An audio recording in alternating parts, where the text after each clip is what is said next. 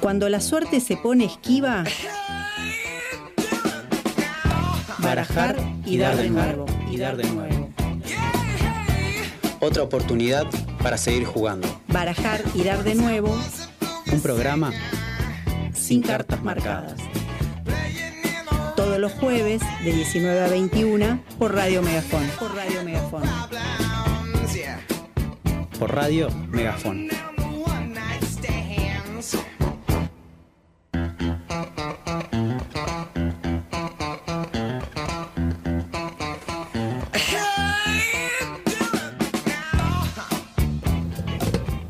Muy, pero muy buenas tardes, Nico ya está jugando con el micrófono. Sean todos bienvenidos a esto que es barajar y dar de nuevo un nuevo jueves. ¿Cómo andan, chiques? Bien, muy bien. ¿Cómo les va? Bien, todo bien. Todo tranquilo. Acá, felices, contentos. Hace calor a- acá adentro. Sí, hace calor Eh, afuera. Adentro, afuera. Adentro, afuera, en el medio, En para el- adentro. Sí, sí. Esa canción de cuarteto. No, no era No esa. es- no No, de no era esa. Sí. Va, no sé. No, no sé cuál estás diciendo. Yo era como un, ¿Cuál ju- es? era un jueguito que. No, uh, va a Oh. sonar horrible lo que voy a decir. bueno, empezamos no muy digas. border. Era como- border, hoy no, border. pero en A la ver. primaria se hacía como. como el- ¿Qué? Era, ¿Qué bueno. usted está sexualizando algo que no. Que no sabemos ni lo que es, pero lo estamos claro, ya lo está sexualizando. A ver, ¿cómo dice? Te ponías como en ronda Ajá. y tenías que, que- que hacer ese movimiento. ¿Cómo para sería los el movimiento? costados. Ajá. Para el centro, para adentro. Y no me acuerdo, había alguna forma de perder, pero no me Es- puedo acordar. No, no, yo me No, acuerdo lo de no sé qué escuela fuiste arriba, vos. abajo, al centro y adentro. Eso sí. Ah. Esa de borracho. Bueno, se ve que va cambiando según el contexto. Claro, sí, según sí, sí, la sí. edad. Eh, bueno, arrancamos bien, bien, bien, excelente. Eh, ¿Cómo pasaron la semana? Bien, Bien. Bien. Semana de docencia do- o A sea, pleno. A pleno, ¿no? a pleno planillas, planillas, planillas, Ah. planillas, planillas, Yo planillas, tengo- planillas. Hoy estaba hablando con. Trabajos. Tres de cada cuatro mensajes eran hace una planilla para, para esto. Dios, una cosa de loco. Yo, yo estaba hablando con mi madre, que también es docente, y le digo: hay que desburocratizar la docencia y No profesionalizarla. Ah, Dos, dos cosas, son dos consignas. ¿Qué propones? Eh, en términos de desburocratizar. Sí. Y por ejemplo, poner códigos. Lo de las notas, yo entiendo que es súper estructural, eh, sup- súper eh, espacio estructural, eh, no súper estructural en términos marxistas. Ahí va, Sí. bien, bien, bien. Es, eh, muy, es muy difícil cambiarlo, es algo que es una discusión hasta cultural y demás, pero hay cosas de la, de la vida docente que no deberían pasar por la, por la burocracia. Podría ser mucho más fácil de- de- desde otros lados. Eh, por ejemplo, esto de ponerle eh, notas cualitativas a través de códigos Sí. a, a, a les pibis. Y yo estoy re en contra, o sea, o sea para cuali yo, yo tengo mi- mis técnicas, no digo que sean las mejores. Y ahí viene la parte donde hay que profesionalizar la parte docente porque tenemos un gran déficit, no en lo que uno sabe. Yo, por ejemplo, siempre digo, yo estoy segurísimo que filosofía sé un montón. De lo que no estoy tan seguro es que sé enseñar. Eh, Claro, perfecto. Bueno, lo que Está pasa es que buenísimo. ahí, hay un debate re profundo que por ahí no es para este momento, eh, pero que es el de mm, el, el de si ser docente es una profesión, un oficio, eh, digamos, O un hay- arte. O un arte. Hay, digamos, yo me inclino más a pensar que, que es un trabajo más de tipo oficio, más artesanal por el, por el tipo de cosas que hacemos. Pero hay, eh, y, em, hay como de todo, digamos, ¿no? Pero yo estoy de acuerdo. Porque quienes, quienes usan la palabra profesionalización tienen en general una visión como más tecnocrática. Sí, que no eh, es el viene, sentido, viene de la mano es del es neoliberalismo. No es Menem y Caballo, el Fondo sí. Monetario No, igual Internacional. sí, ¿eh? Bajar el. eh, Para mí hay que bajarle los salarios. sería, claro. Sí, total. total. Sí, Suspender sí, las suspender, paritarias. Total. Eh, y Cerrar bueno, un montón de escuelas, porque Y- hay escuelas que. y que prospere como, como, como bien decías hoy y, y Gena lo, lo- lo- Lo lo estaba avaló. avalando. Lo avaló completamente, avalado por Gena. eh, esta señorita que vendía trabajos prácticos afuera de... Eh, exactamente. no prospera el que no... no, no- El que no quiere, total. No, pero yo digo profesionalización porque me parece que está bueno, la, yo, además yo estoy totalmente de acuerdo que hay un arte, hay un- una vocación incluso en la docencia, es una, es una, es un oficio también, es una posibilidad de, de, de nosotros como seres humanos que, que- en la que te puedes encontrar y autorrealizar. Sí, Pero no todo el mundo. no. Y no todos tus colegas eh, van a vivirlo así. Entonces, si no vas a hacer desde la vocación y la inspiración y el entusiasmo, haya- que haya un- hacer desde la profesionalidad. Claro, que haya un cierto camino, Claro. que haya, o sea, si, si no tenés esa parte de la vocación, del espíritu, Si no más lo que haces, que, que haya como una bien. regla, claro, exactamente. Si no más lo que que haces, haya como una regla o un manualcito, por así decirlo, no, no sé si manualcito, pero por así decirlo, una forma, una cierta forma que corresponda a que las cosas salgan más o menos bien. Y además yo creo que también es un, un- algo que está pidiendo la sociedad, si querés. O sea, hay un... Uy, estamos un- hablando ya en términos generales. Sí, ah, pero es cierto, es cierto que, que- que hay déficit en lo pedagógico, didáctico, Sí. y que se ha vivido la profesión desde un lugar más romántico, artesanal, y eso hasta- tiene todo un plus enorme y gigante de, y muy bueno, pero creo que hay recursos, sobre todo del marco de la didáctica, de la pedagogía, que son gente que se ha sentado a pensar cómo se enseña, Sí, igualmente, cómo se aprende, que estaría También bueno hay saber. un, hay un encerrón ahí entre la cantidad de tiempo que uno le puede dedicar, eh, las horas que vos Ah, tomás, olvídate, el buen vivir y demás. O sea, si vos tenés que tomar 36 horas para poder tener un sueldo más o menos realista con el- tu modo de vida, y no te vas a dar todo el tiempo, vos sos padre, sos madre, tenés que llegar a tu casa. Y sí, la laburás, militás, todo. por ahí estudiás y, otra cosa. y querés estudiar o querés seguir profesionalizándote, ¿y qué, qué vas a hacer? No, total, Eh, yo... En ese sentido, creo que si podrías realizarte en 25 horas y quedarte ahí y que digas 20. con 20. Bueno, 20 horas. 20 horas. 18. Cerramos con 20 horas. Media 15. jornada. Y, 15. y cerramos con 20 horas. Con 20 horas y sabes que 5 horas se las vas a tener que dedicar a corregir, a hacer las planillas, a hacer todo. Pero que de esas, de esas, de, de, esas 20. de esas 20, Ah. y porque nosotros yo trabajo 30 horas y sé que tengo 5 o 7 horas que trabajo en mi casa que no son remuneradas y que son extras. No, olvídate. Entonces, eh, sabiendo De que te pagan, claro, Perry. esas 20 horas te las pagan y bien, iba a decir con esas 20 horas vivo y vive toda mi familia y todo, y bueno, sí, ahí estaría mejor, mucho mejor. Pero los docentes no laburan. No, ya, son todos vagos. Les No gusta irse de vacaciones. ¿Qué- ¿Cuál es la profesión que tiene? Vacaciones, feriado. todo. Derechos. Derechos, derechos. quiere tener En Sindicato. blanco. Eh, Sindicato. Un, Todo, un- todo, todo, quieren es todo, fascista. quieren ¿Vos todo. sabías que el Sí, sí, sindicato sí. tiene origen fascista? Fascista, sí. Dios. Eh, Bueno, quien, quien acaba de sintonizar, en este momento estamos en, en la parte en donde... más cercana a Babi Echecopar que, Sí, puede, sí. que puede salir de nosotros. Sí, sí. Eh, así que bueno. Entre eh, Pancho Casado... eh, Volvamos, volvamos, ¿Cómo se llama este señor? Uy, Macri hoy sacó una nota en La Nación que dice... interesante, qué dice, no todo el sindic- no, todo- no el sindicalismo está mal, sino algunos sindicatos. Y- Ahora voy a buscar y de voy a nombre y apellido, señor. Eh, seguramente los da y no le importa nada, pero. eh, En off, lo- No, lo, la puso en La Nación más y yo no le voy a pagar un peso a La Nación, así que no lo voy a leer nunca.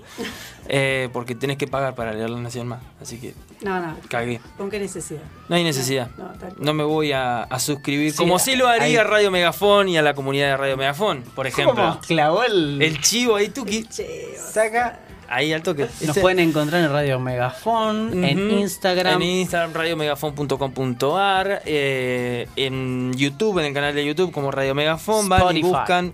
eh, hay un cosito que dice suscribirse. pum, Te suscribís. Y si no, también puedes ir eh, y ponerle un me gusta al programa de Barajar y Dar de nuevo, que nos ayuda un montón. Eh, pasó todo el momento chivo. El momento Ahora chivo. vamos al momento de contar qué carajo vamos a hablar hoy. Bueno, eh, vamos a hablar de, de nuestra, vamos a pensar al aire Oh, se hace el interesante. de Se hace el interesante. el silencio.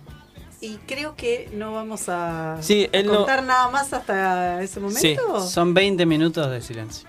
Uh, Al que se lo banca, ¿Sabes qué? Eso sería un montón. Viste que en, en radio, por lo general, hacer como un, un- No, sí, un no. silencio así muy fuerte es un montón. O sea, las radios. Uy, mirá el, el hueco que dejaste ahí, Tuki. pero es, Y es siempre lo se que, ríe. es lo que marca muchas veces. Bueno, ahora después lo vamos a, a pensar. Bien.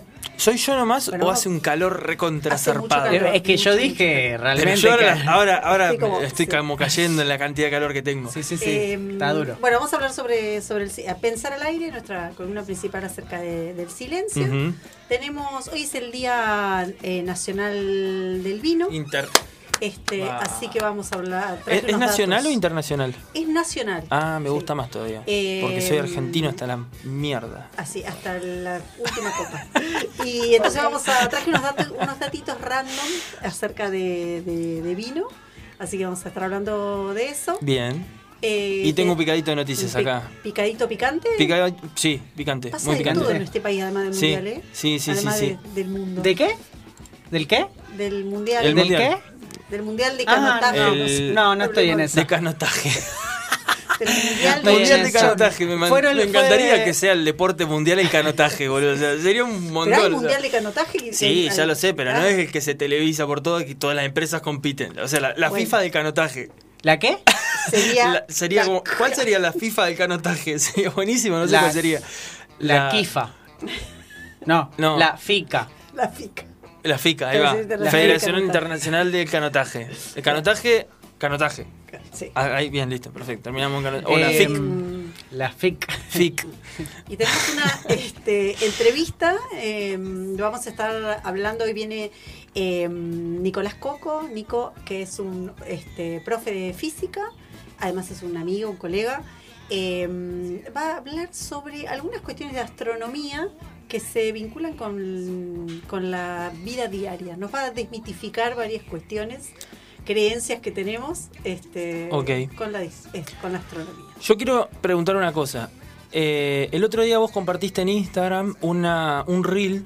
eh, a mí me llamó por demás la atención el reel. Era hermoso. Quiero que lo grafiques aunque sea un poquito como para que la gente lo vea en Era su casa. una demostración práctica del principio de inercia. Ajá. Ah, el principio ta, de ta, inercia dice que todo objeto eh, tiende a quedarse en, su- en estado de reposo o eh, a continuar en movimiento rectilíneo uniforme. Por eso cuando vos vas en el auto y clavan los frenos, pasás de largo, porque seguís... Ajá. Porque hay otra, pero hay, porque hay otra fuerza. O sea, claro, que es la, la del auto que te está empujando. Claro. El auto frena, pero tu cuerpo sigue acelerado y no, no dobla y sale por la ventanilla, sigue para adelante. ¿no? Claro, pero en, en- Chocaba, abría la puerta y salía. pero en el caso, la fuerza del freno es contraria al movimiento Claro, del auto. tal Entonces, cual, te aplicó una porque. Va, no, no sé si me confundo, pero la, el principio Rectilíneo es. uniformemente Me variado. quedo en reposo, salvo que venga otra fuerza y me toque. Claro, tal cual. Y continúo mi, mi, mi movimiento rectilíneo uniforme, salvo que venga otra fuerza Estamos hablando de Claro, Star Wars. Después, Sí. después lo chequeamos con, con el otro Nico, pero sí. ok, ok. Listo. Y bueno, y en Me este preparando. reel lo que había era como una especie de cama elástica donde había un muñequito de un dragoncito de plástico paradito ahí en el borde y alguien tira un peso enorme. Entonces se ve que se hunde el piso y el dragoncito queda en estado de reposo. Era hermoso. Yo me emocioné, chicos. Yo no la, no, Me- no la y, vi, pone, y abajo, me emociona este video. Yo digo, ¿qué carajo de una pelota cayendo en una Bueno. No, era el principio de Era inercia. increíble. Yo digo montón, como, chicos. ¿qué? No entendía y le me, me reí. Que, que le mandé el, el meme ese de, de Homero gritándole a Flanders, ¡Nerd! Sí.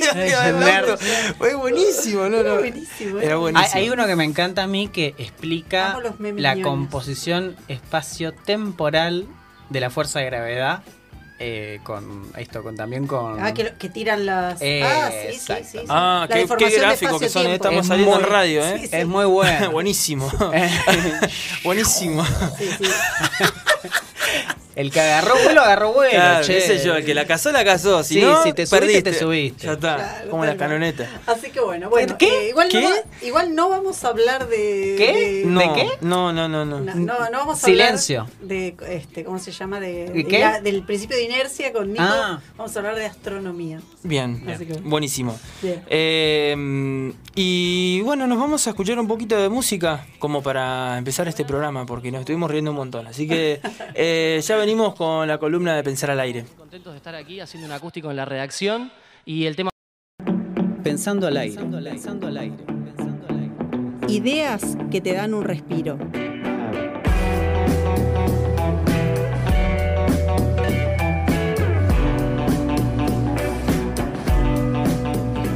Y bueno, volvemos al aire de Barajar y Dar de nuevo, en una nueva columna de Pensar al Aire.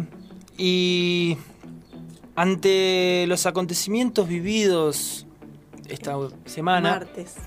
el día martes, que fue un inicio de semana bastante, bastante complejo. Eh, salió una como una convocatoria a la sociedad en general que literalmente llamaba a cerrar el orto hasta el sábado. Entonces eh, decidió el compañero eh, de manera unilateral eh, postular la búsqueda de una columna que conceptualice el silencio, ¿no? Pensemos el silencio. Eso sería todo.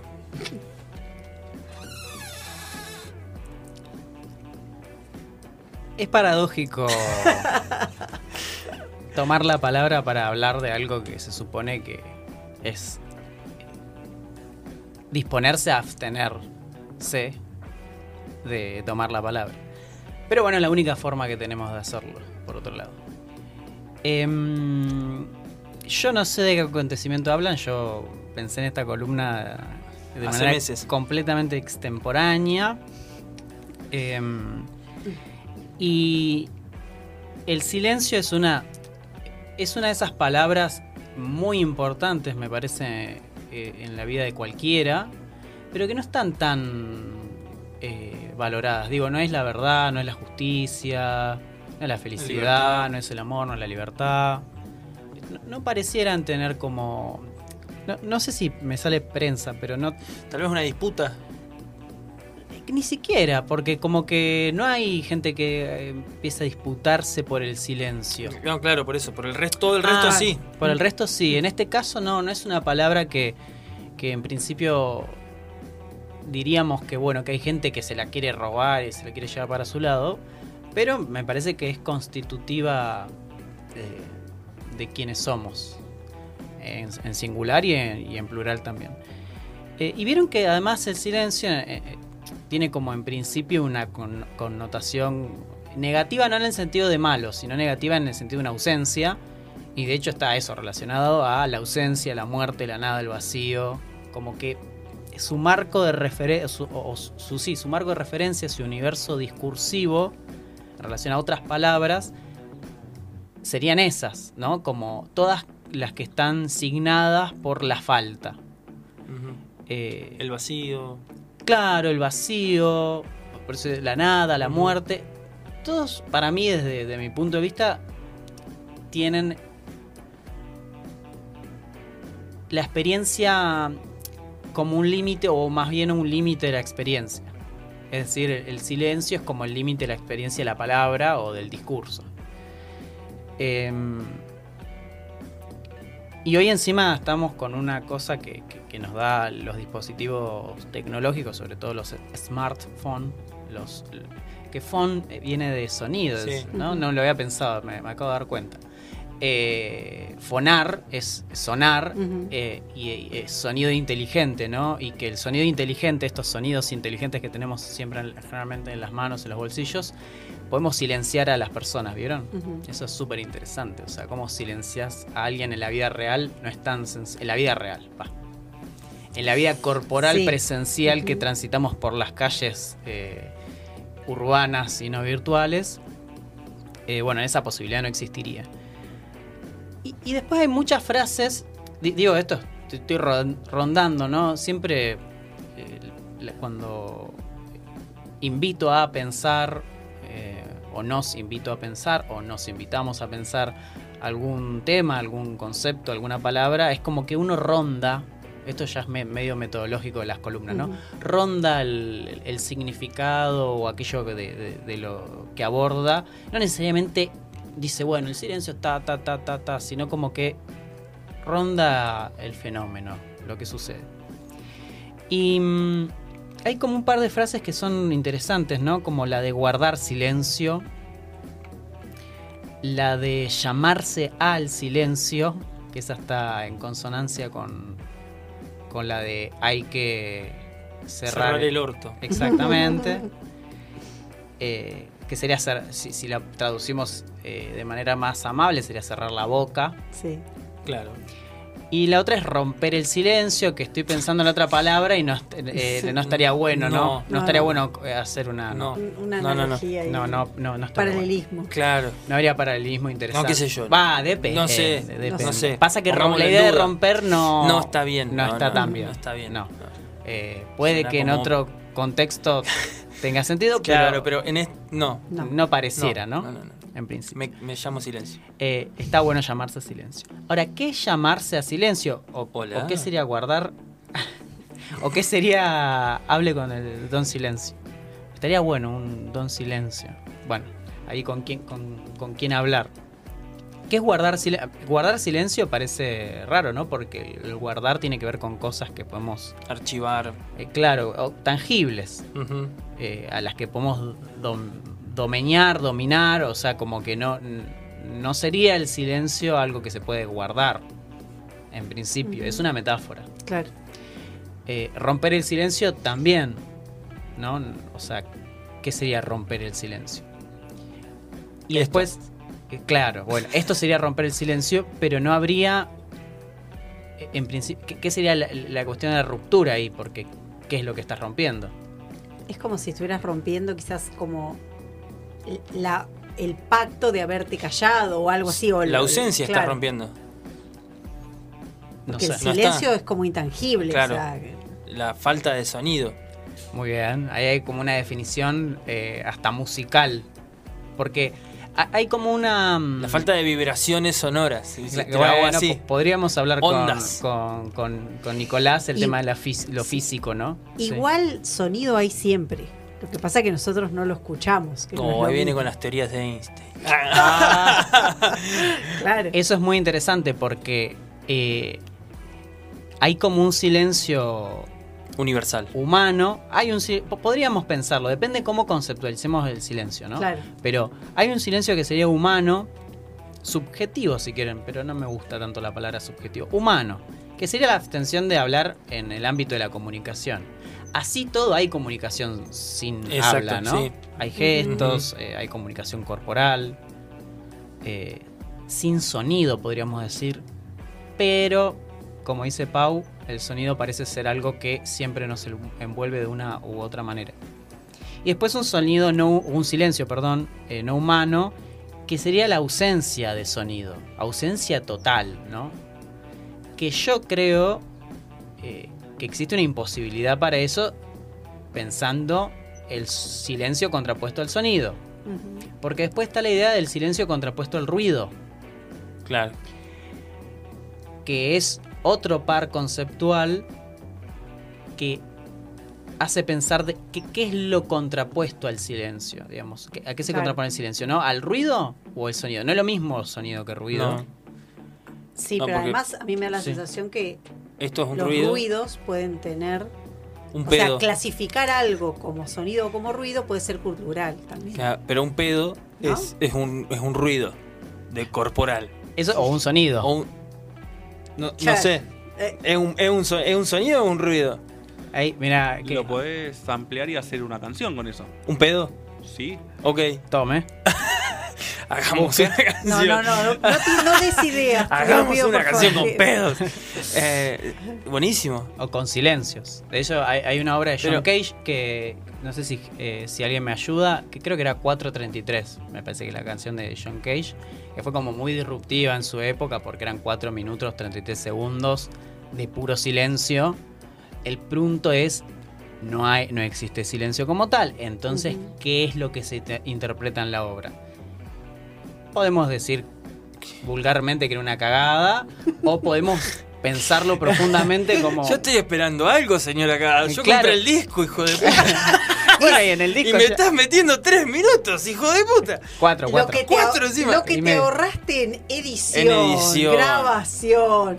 Mira, Gena, Gena se está notando porque Claro. después de haber grabado No seas discos, tan ladri. sabe, sabe. El título es No seas tan ladri. Claro. Eh, igual, eh, es muy difícil que no salga ni un nada. Es Absolutamente que nada. ese- el punto de John Cage era decir... Pero le bajás todos los volúmenes. Claro. Sale la fritanga. ¿O igual, no? El punto de John Cage era ¿qué pasa? A ver qué se escucha cuando no toco. Nah, boludo. pero- Bueno, está bien. Yo Qué por eso hijo de digo, puta. vulgarmente podemos decir que es una cagada. Es un Pero qué hijo de puta.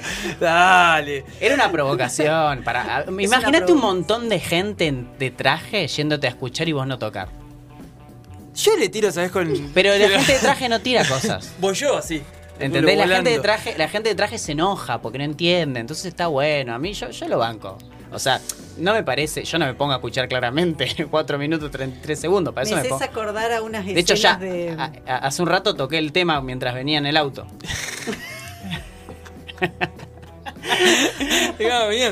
Me salió reafinado. Sí, sí, sí. Un montón de cosas. Copadísimo. Qué buen tema. Le- les voy a. Qué buen tema. Ah, no sé, Pau. Yo entré a la fiesta de 15 con ese tema. No, muy bueno. A mi casamiento. Yo entré al casamiento. Qué hijo de puta. Hay que hacer callar, porque el silencio de hay que puta, respetarlo. Hablando de eso, hay que respetar el silencio. Es ¿Te imaginas? Pongo play y. Es que no pone, pones play. Y boludo, pero si está dentro del disco, corre el tiempo, No tiene sé. que sonar. ¿Qué cosa? El silencio. Y pero si, estamos diciendo que es lo contrapuesto. Hay una canción muy Y, famosa pero si es de una los canción, va a 60 sonar. o 70 que se llama Los sonidos del silencio. Sí, bueno, es que, bueno, está bueno, vieron que no es tan fácil. No es tan fácil. ¿Pusiste o no pusiste la canción si no suena y nada? sí, pus- puse la canción. Porque la Porque mecánica. apretaste y, play. obvio, está reproduciendo ¿Qué cosa? la canción. ¿Y qué dice? ¿Qué hace la canción? Nada. ¿Y entonces? Sí, no es nada. Y bueno, es ¿ves? un robo del Robo siglo eso. Eso es un robo, no es una canción. Ah, bueno. Pero bueno, está ahí en el disco. Yo puse ahí, play. está grabado. Bueno, si grabas ruido blanco, a lo sumo, mínimo. Va, no sé si es ruido blanco. Claro, Esto es como ruido blanco. algún Ruido. tipo de Sí, no algo, sé, algo. algún sonido. Les voy, a, les voy a leer una cita larga de Aristóteles porque me parece súper interesante. Esto de última eh, nos eh, sigue en Spotify. en Después lo editamos, lo cortamos y no aparece. Claro. se edita, se corta y no sale. O quien es más benevolente va a Y Spotify y escucha YouTube eso. y escucha bien la cita porque es larga y es compleja. Dale, dice. a ver. Y habla acerca del ruido y del silencio. ¿Se puede Esto tirar chiste en el medio o no? Eh, y va a ser más incomprensible. dale, dale. Al dale, final, me parece. Ok, ok, ok. Eh, anoto está, en un, chistes. está en un libro que se llama Acerca del cielo de Caelo, así es. eh, Aristóteles quería acerca de todo, hablando de física. Bueno. Dice, resulta patente a partir de esto que la afirmación de, de que se produce una armonía de los cuerpos en traslación al modo como los sonidos forman un acorde ha sido formulada de forma elegante y llamativa por los que la sostienen, pero no por ello se corresponde con la realidad. A algunos, en efecto, les parece forzoso que, al trasladarse cuerpos de semejante tamaño, se produzca algún sonido, ya que también se produce con los próximos a nosotros, aún no teniendo el mismo tamaño ni desplazándose con una velocidad comparable, que, al desplazarse el Sol y la Luna, además de astros tan numerosos y grandes, en una traslación de semejante velocidad, es imposible que no se produzca un sonido de inconcebible magnitud. Suponiendo esto, así como que en función de las distancias las velocidades guardan entre sí las proporciones de los acordes musicales, dicen que el sonido de los astros al trasladarse en círculos se hace armónico. Y como parece absurdo que nosotros no oigamos ese sonido, dicen que la causa de ello es que, desde que nacemos, el sonido está ya presente, de modo que no es distinguible por contraste con un silencio opuesto, pues el discernimiento del sonido y el silencio es correlativo, de modo que, al igual que los broncistas no parecen distinguir los sonidos por su habituación al ruido, otro tanto les ocurre a los hombres. Me encantó. ¿Qué quiere decir Aristóteles? Por favor. Si estuviésemos en completo silencio, ¿cómo no escucharíamos el sonido de tremendos monstruos como son los planetas moviéndose? Se han grabado además. O sea, o sea, Sí, ahora eh, la- se han grabado. sí, se han grabado explosiones de estrellas. Con la tecnología actual se, se ha grabado esos sonidos. Los broncistas son los que laburan el bronce, digamos. El Bronx, Eh, el, el- barrio de Nueva York. Eh, en Bronx. En Bronx laburan el bronce. calor Bronceados. lo tiene mal, ¿eh? Bronceados. Me está pegando como el culo el calor. Eh, Lo reconozco, lo Siga, reconozco. siga, siga. Vengo, vengo, vengo. Eh, después le cobramos. Siga, siga. Cuando, cuando tira el siga, full, siga, siga. cobramos. el Eh, bar. Bar. no, por favor. Eh, bueno, me, me sacan de tema. El barco muy largo. Dale. Eh, los broncistas dice como que se, se habitúan al ruido de la chapa, digamos, del bronce, de, de trabajar el- el- los metales, entonces empiezan a volverse sordos, digamos, Ujú. de- así. Eh, bueno, asimismo, dice Aristóteles que parece que nos habituamos a un ruido inconmensurable, al cual después no podemos distinguir del silencio. Y además, dice Aristóteles, en todo esto existe una armonía de los planetas, es decir, que, que los planetas guardan una proporción armónica que tendría algún tipo de música, que no es música humana, ¿no? Es, ese es el, el Sí, tema, sí. ¿no? Y la proporción, la música, como arte, además, porque música no es solo eh, el, el arte del sonido o el del sonido y los silencios, sino sería también, o de música, melodía y ritmo, sino eh, también todas las artes. La música viene de musas y musas de cualquier arte. Ahora bien, ¿por qué el silencio en este momento, que es cualquier momento de nuestras vidas? No hay ninguna razón por la cual yo haya propuesto el silencio en este contexto. No existe razón. Eh, porque el silencio implica muchas veces, y sobre todo en nuestra cultura, la pausa reflexiva y la valo- valoración. La contemplación, diría yo. Eh, y eso le da los puntos y los matices a lo anterior y a lo posterior. Quienes eh, hacen música, y eh, por ahí acá ajena me puede respaldar, eh, y si no, bueno, me dirá, Te va a mandar a la mierda. me mandarán a la mierda. Los silencios son muy importantes y parece un cliché decirlo, pero realmente es muy interesante porque cuando vos marcás un silencio, que de hecho, dicho sea de paso, en la música está en la, la notación musical, tiene una figura musical para el silencio, es un signo de la duración de una pausa, básicamente, que es no teñir, no tocar el instrumento. Eh, poder jugar con, con eso, con, con lo, y, con lo que marca un antes y un después en, la composición, resalta el antes y, res- y resalta lo que viene. Ahora, ¿qué pasa cuando eso lo pasamos no a la música que escuchamos todos los días, sino hacia adentro, digamos, ¿no? Porque mm,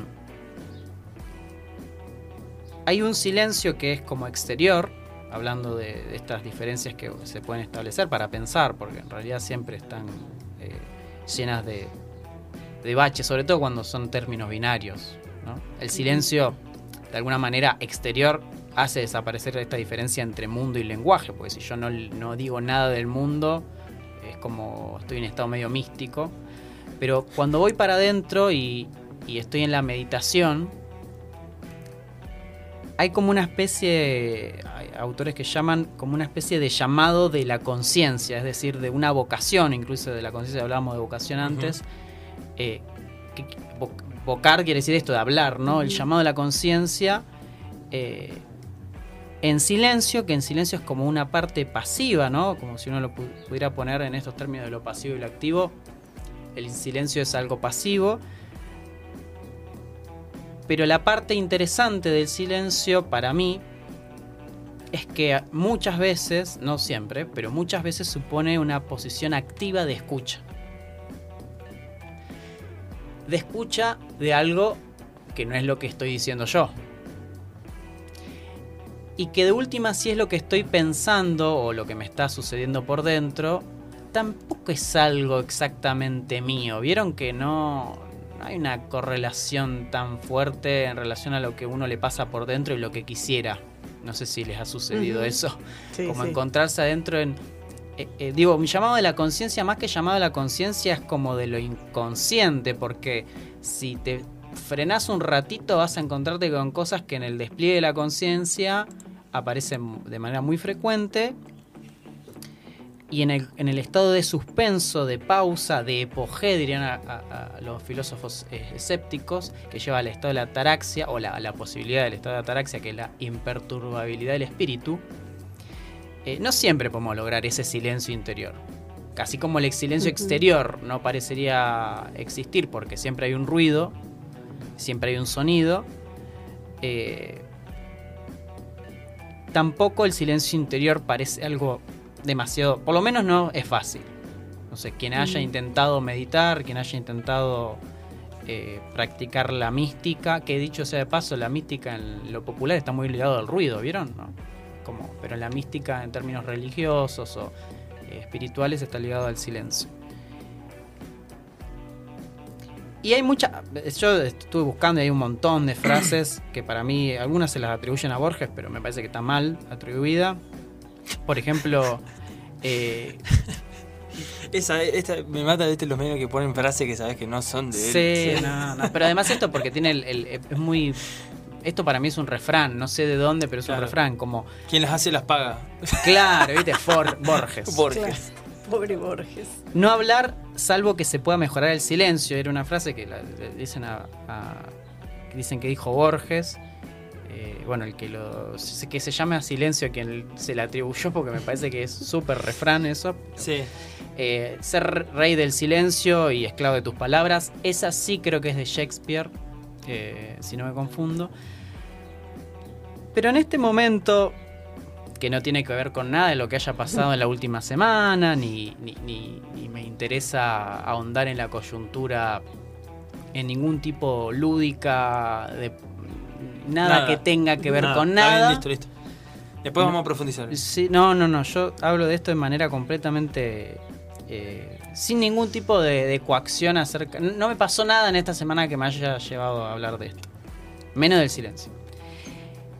Eh, hay que cerrar el orto, me parece. Es un, eh, a, a veces. Y porque, sobre todo, o por lo menos me pasa a mí, no sé si, si les sucede a ustedes, que, que por ejemplo, yo lo veo en Twitter, que no lo uso tanto, pero. Pero así me lo describen cuando, cuando, cuando me cuentan. Y también veo como que pasa eso en las redes sociales. Que como que la presencia continua de imágenes, de, discursos y- y de subir todo el tiempo no dan pausa, eso ya lo hemos hablado, pero porque también hay una compulsión por afirmar y decir cosas. Total. Es como que no nos podemos callar, no podemos cerrar el orto. Todo lo que pasa Tal hay que hablarlo.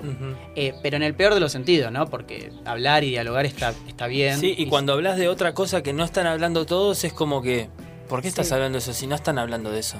Y a veces, ese, eh, eh, hablando de ruido y sonido, a veces me da la sensación que eso opera como un ruido que impide hablar De otra, sí. de, de lo de, o ponerle palabras a lo que Sí. a lo que deberían ponerle, Sí. ¿no? sí, sí, sí, sí, sí, total.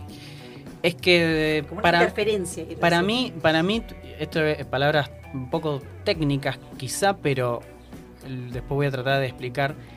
Twitter y, y otras, Facebook en sus comienzos, pero después cambió, eh, e Instagram más con las imágenes, pero tiene una misma lógica, pero Twitter sobre todo que es más de la escritura, ¿no? Mm. Eh, que Sí, Dicho sea va acompañado con la imagen también. O sea, juega con la imagen, con el video. pero en general lo más, vi- perdón, lo una más- pregunta, lo más, viral, Sí, es, un comentario. Sí. eh, puedes girar por ahí.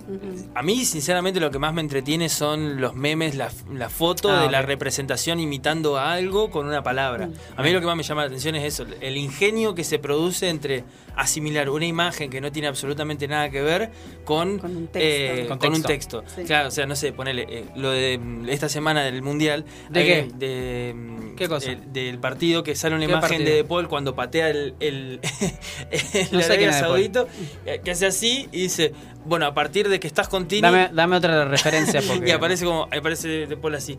Eh, necesito otra referencia, no entiendo. lo uy, que bueno, para que busco una.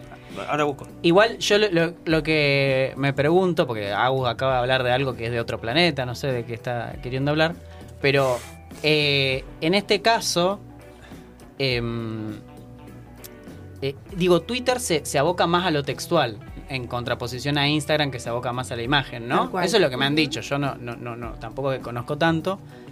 Y eh, lo que sí creo es que Twitter y de otra manera Instagram también, Facebook también, las redes sociales en general, son un dispositivo apofántico compulsivo. ¿Qué quiere decir apofántico? Que hay que afirmar cosas. Mm, total. Es decir, todo el tiempo es la posibilidad, y encima el espectador es el mundo, porque no hay límites, por lo menos en términos de, pos- de- de- de- posiblemente le puede llegar a el rey de, de Holanda, lo puede ver por alguna casualidad del mundo si mi tweet se hace viral. Eh, entonces, en una época donde estamos tan llamados a hablar, a enunciar, a decir, a hacer ruido, Que no quiere decir que no tenga validez, porque hay momentos en los que hay que hacer muchísimo ruido y hay momentos donde el ruido se puede controlar y hay formas de trabajar el sonido que tienen que ver con el ámbito de las disciplinas como la música y el arte. También está bueno pensar cuál es el arte, cuál es la disciplina que se puede trabajar a partir del silencio. Es decir, cómo podemos llamarnos al silencio o qué nos llama al silencio, cómo guardamos eso. En el sentido de la calma y la paz que puede abrir algo diferente, que es como vos decías, Pau, algo que quizá no se está hablando porque el ruido no deja, Mm.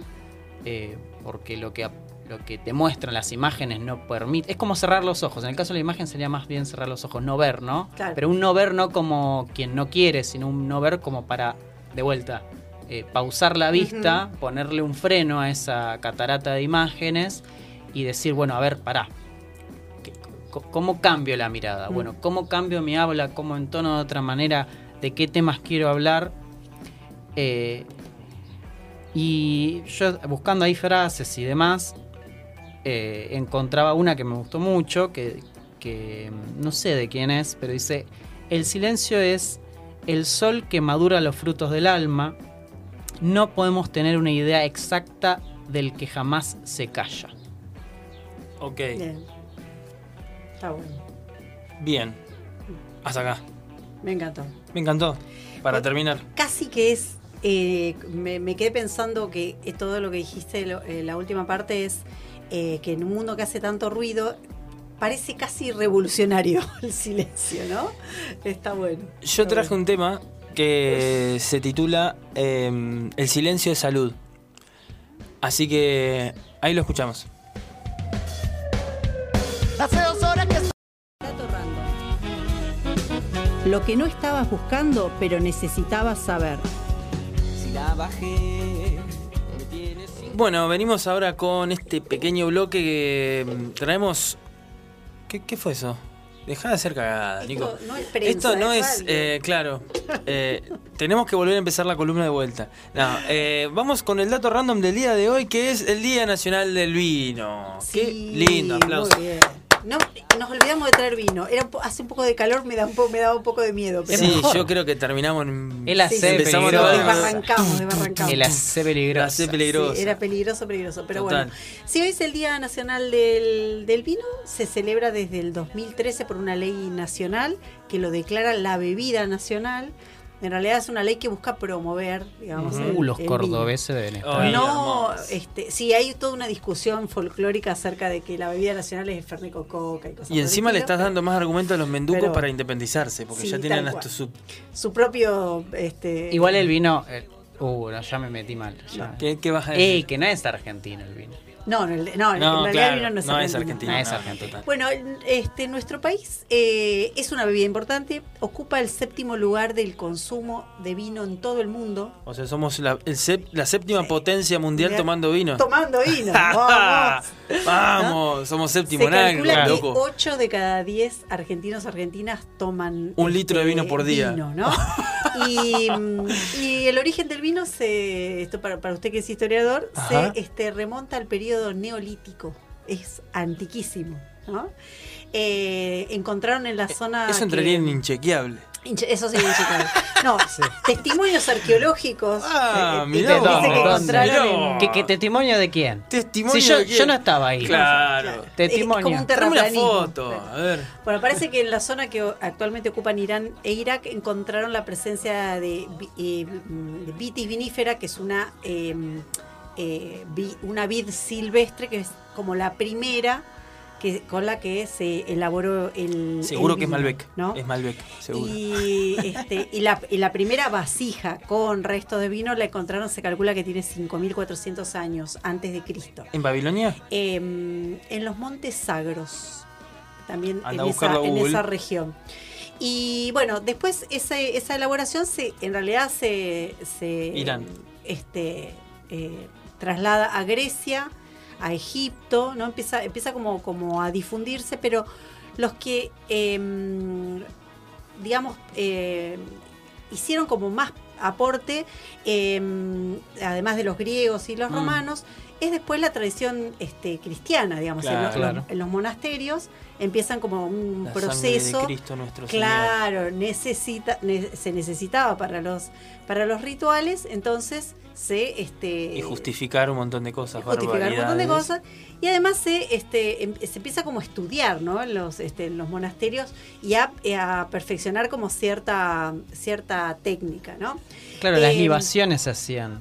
De hecho, ¿cómo? la- eh, se hacían en los rituales, eh, tanto en Grecia, en Roma, Roma precristiana y cristiana después también, se hacían las libaciones, que generalmente era vino lo que usaban. La Claro. libación es tirar la bebida como signo de abundancia. Claro, Como se tira cual. arroz eh, sí en, en los casamientos claro Eh, pero digamos si bien el vino existía quienes como estudian bien ese proceso y este y lo y lo este, empiezan como a refinar este y a propagar ese digamos el, el cristianismo no Eh, entonces empiezan como a generar pr- sus propios métodos en los monasterios para la elaboración la extracción algunos de- detalles como medio medios este, técnicos uno es bastante conocido vieron que tenemos vino blanco y tinto Ujú. el vino este, blanco en realidad se hace porque se fermenta sin el ollejo, ¿no? Sin la pielcita. La pielcita es lo Mm. que le da el color al vino. Entonces, no es que no es que el vino Ah, blanco ¿no, no hay se otra hace- uva? No es que el vino blanco se hace con uvas blancas no, necesariamente. Ah, yo pensé que el racismo Ese- venía de ahí ya. Ese sería esa como un dato, un dato medio random. Y otro dato medio random, en realidad, es que eh, para que algo, esto ya es una cosa como técnica, ¿no? Para que algo se llame vino en la Argentina legalmente, tiene que ser un fermentado de uva. Digamos, por ejemplo, el vino de arroz no se puede llamar vino de arroz en la Argentina, porque no es fermentado de uva, es de ¿Y arroz. qué le ponen? ¿Fermentado Le de ponen arroz? otro nombre, claro. O sea, técnicamente. Vinagre de arroz. Eh, se- no, el vinagre de arroz es otra cosa, diferente Ajá. que el vino de arroz. Eh, que es el mirín, el, vi- el vino de arroz. ¿No se llama saque? No, el saque es un licor, me parece. Ah. Está Bueno, cerrando fiero, ¿eh? ¿Mm? No, no estoy preguntando, Está estoy preguntando. cerrando. Lo está que digo es que para que algo se llame vino en la Argentina, por nuestra legislación, tiene que ser fermentado de uva, no tiene que tener agregado de azúcar, tiene que tener como unas condiciones. Es como el ¿no? identikit, digamos. Tal cual, tal cual. Y tiene que tener un grado alcohólico que va más o menos entre 17 y 18 grados. Ese es el promedio de alcohol que, que Per- tiene. Perdón, que ¿eso es lo que tiene que tener? tiene que tener. O sea que si te pasas o- más bajo, no es vino. No. Y en realidad no están dentro de los estándares y el Instituto Nacional de Vitivinicultura no te lo Ah, avala, mira vos. Mira qué poder que debe tener el. Instituto Nacional de Vini- vi- vi- Vitivinicultura. Vitivinicultura. El- a la Argentina, eh, que es uno, como dijimos, de los mayores consumidores, el vino, eh, el que más laburó, digamos, para eh, que el vino se, digamos, este, se instale en los viñedos, trajo determinadas cepas de Europa, fue Sarmiento. Otra vez Sarmiento. Siempre Sarmiento. Sarmiento. Siempre Sarmiento Para la, en región esta de Cu- porquería. para la región de Cuyo, además, este, y trajo cepas que las trajo, eh, las hizo traer él, él especialmente, así que fue como un gran este, La escuela. fomen- ¿Era sí. borracho? No, no sabemos. pero La escuela. Eh, El vino. El vino. ¿Qué otra cosa más? El Facundo. El Facundo. Gran libro. El racismo. El racismo. No, el racismo ya estaba de Eh, antes. estaba de antes. ya estaba de antes. pero- Eh, ¿El qué? El periodismo. Ah, el peronismo, digo yo. ¿Qué? No, el periodismo es María, el periodismo es Mariano Moreno. Ah, ah, sí, verdad. Sí, es bueno. verdad, es verdad, es verdad. Eh, eh, Es verdad, eh, es ¿qué te- verdad, es eh, verdad, Tampoco. Eh, ¿Qué, qué más hizo? Las formas de agricultura. Ujú. Sí, está La- la- la- Y proyección y de la una- ganadería y la calidad de la ganadería también, porque llevaba gente a comprar ganado en diferentes partes del mundo y traían vacas para acá. La proyección de una sociedad futura mm, utópica. No, yankee era como, No, tenemos que ser Estados es Unidos para acá. No, Ejemplar de la modernidad. Hay que No, leer a sí. Argirópolis. ¿Eh, ¿Qué? Ar- ah, ah, Ah, eh, ok. Me perdí. Es todo onomatopéyico esto. Bueno, Pum. siguiendo con los datos este, Sobre random sobre vino, eh, algunos datos de la economía que son me parece interesantes. En la Argentina hay eh, alrededor de unas 900 bodegas activas de toda la Argentina. El 92% de los vitivinicultores tienen hasta 25 hectáreas, es decir que eh, son como, como pequeños, digamos, ¿no? No son como grandes extensiones como por ahí hay en otros, en otros países.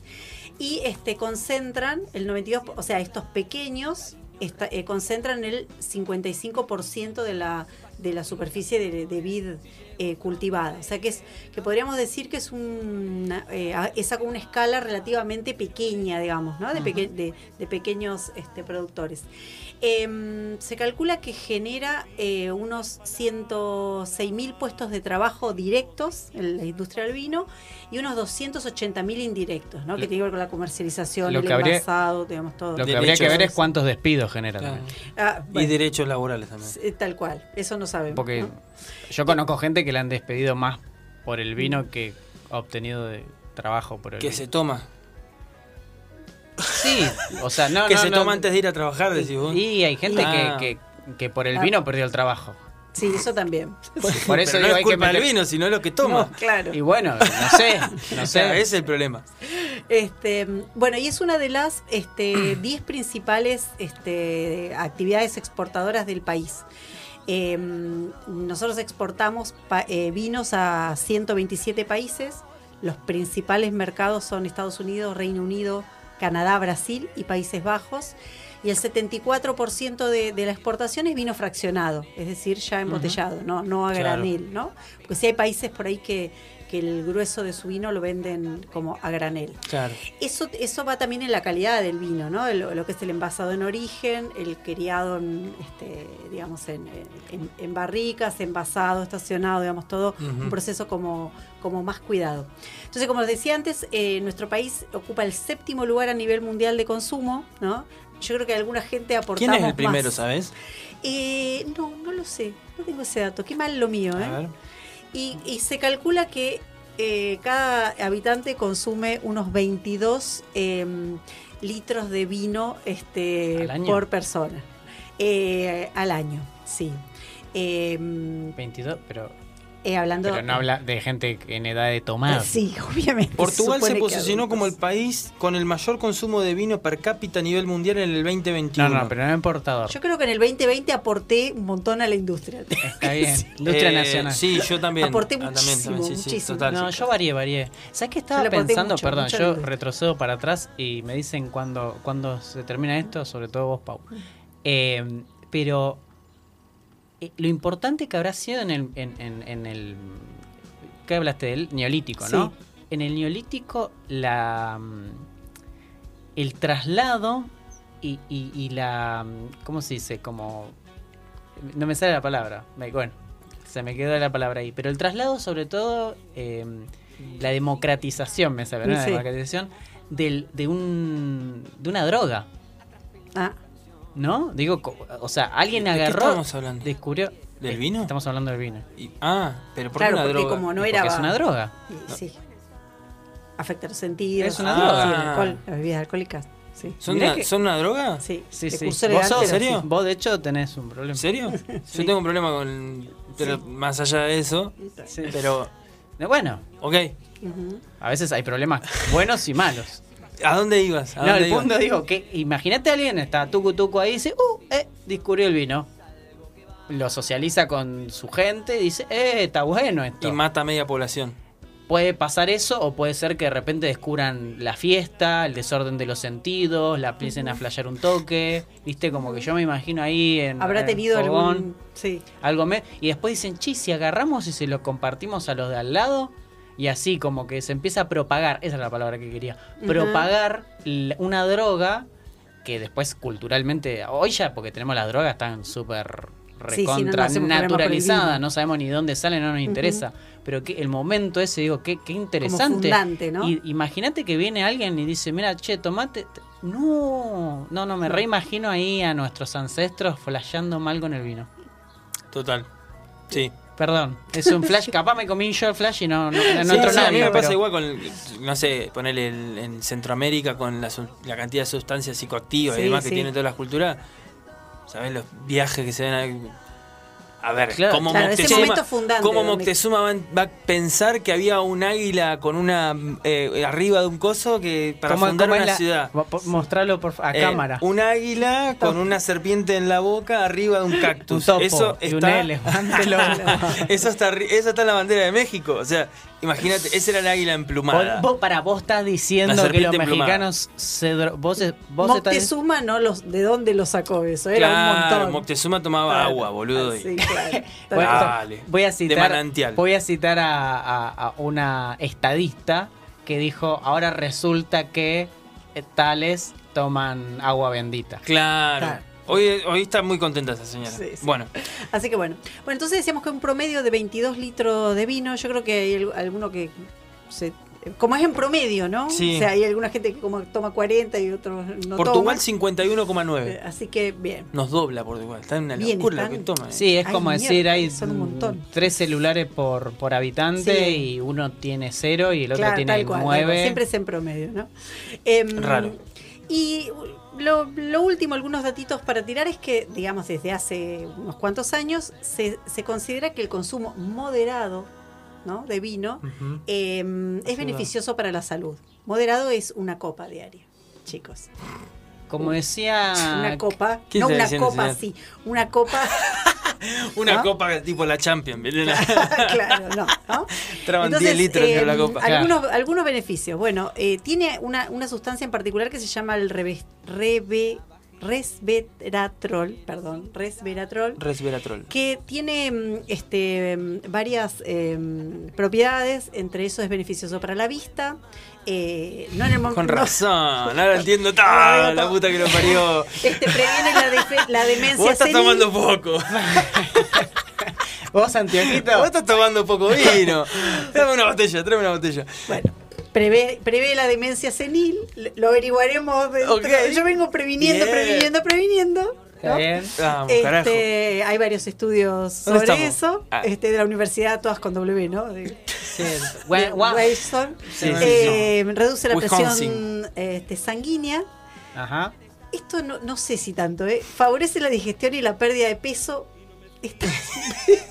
Eso no funciona. Igual es raro. Eso no Eso funciona. dicen en Zurich, Suiza, pero Ah. no sé. No, no, no se sabe, la. Universidad de José Parece que hicieron unos estudios, es- esto sí es un, esto vendría a ser un inchequeable, pero hicieron un estudio que parece que cuando la gente eh, toma vino y come fondue, le cae mejor eh, la fondue, vieron que el queso es Ah. pesado, que este, o sea, hicieron la, com- la comparativa de la digestión de vino y fondue. No me estaría alcanzando mucho el sueldo para, para Hacer una la combinación de vino y Fondue. fondue. O sea, Y- una vez quizá, pero no todo. Bueno, y un, y un dato que sí, este, que sí este, está, está, o que se sabe, es que prevé mm, este, la muerte súbita cardíaca, ¿no? Los, los pa- los, este, infartos, digamos. Pero es una copa. Claro. Eh, Pero que- igual no tenés que fumar, no tenés que comer en exceso, Eh, no tenés que hacer un montón de cosas. Y si tomás una vida más o tres o sana. más copas eh, de, de vino por día, el- los riesgos se triplican. Claro. O sea que es una para que sea piola, y- digamos. Claro, nosotros borrachos de mierda no nos vamos a salvar de esto. No, no, tal cual, tal cual. ¿Y, y la- le está la medida de lo que es una copa? Una, una copa entre Son- 250 y 300 centímetros Ah, cúbicos. ajá. Una copita, Una copita. no un copón. Una Claro. copita. Una copita. Así que bueno, no, este, de- eh, eso como el dato positivo. Como dato negativo es que es la primera causa de accidentes de tránsito, ¿no? Sí. Así que bueno. ¿El eh, vino? No, ¿Específicamente no, el vino? las bebidas alcohólicas Ah, en general, no, no, no el vino. No le echamos Pero- toda la culpa, pobre. Este, pero es una de las bebidas más consumidas igual en, Claro, en sí, la sí. Argentina. Pero, eh, digamos, entonces está bueno, digamos, tomemos vino. Ahí vino recaemos en. Córdoba, ahí recaemos en Córdoba, porque el Fernet debe ser uno de los más consumidos. eh. En Córdoba. En, la- no, en la Argentina, En la decimos, Argentina. sí, en realidad sí. Por eso, Eh, en el Córdoba mundo- tiene la culpa. En el mundo somos los. No se consume Fernet, Fernet, como no, en la Argentina, como acá, no. Si bien no es de origen argentino. Claro. Eh, el vino, hay, hay buenos vinos nacionales, hay Ujú. vinos de todos precios, hay, hay vinos excelentes, de, de- de- de- de accesibles, digamos. Así que el vino nacional está, está bueno, así que tomemos rico vino y no manejemos cuando tomemos. Como Bueno. dijo otra estadista, todo en su medida y armoniosamente, parafraseando al oráculo de Delfos que dice, nada en demasía. Ok, y yo hago una pregunta. ¿Quién se ha tomado todo el vino? Ahí venimos.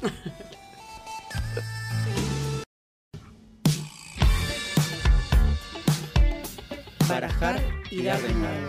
Barajar y dar de nuevo. La tercer cara de la moneda.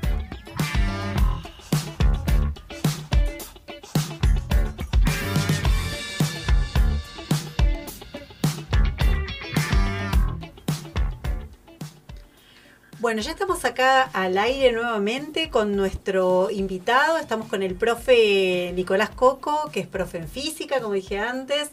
Eh, es músico eh, y además es un amigo y un compañero de, de- de trabajo querido. Así que bueno, bienvenido a Barajar y Dar de nuevo, Nico. Bueno, muchas gracias. Eh, lo hemos traído para hablar de cositas ñoñas que nos interesan. Sí, sí, sí. Este- una compañera del dato random cuando no estaba hecho radio, digamos. Claro, Radio. tal cual, tal cual.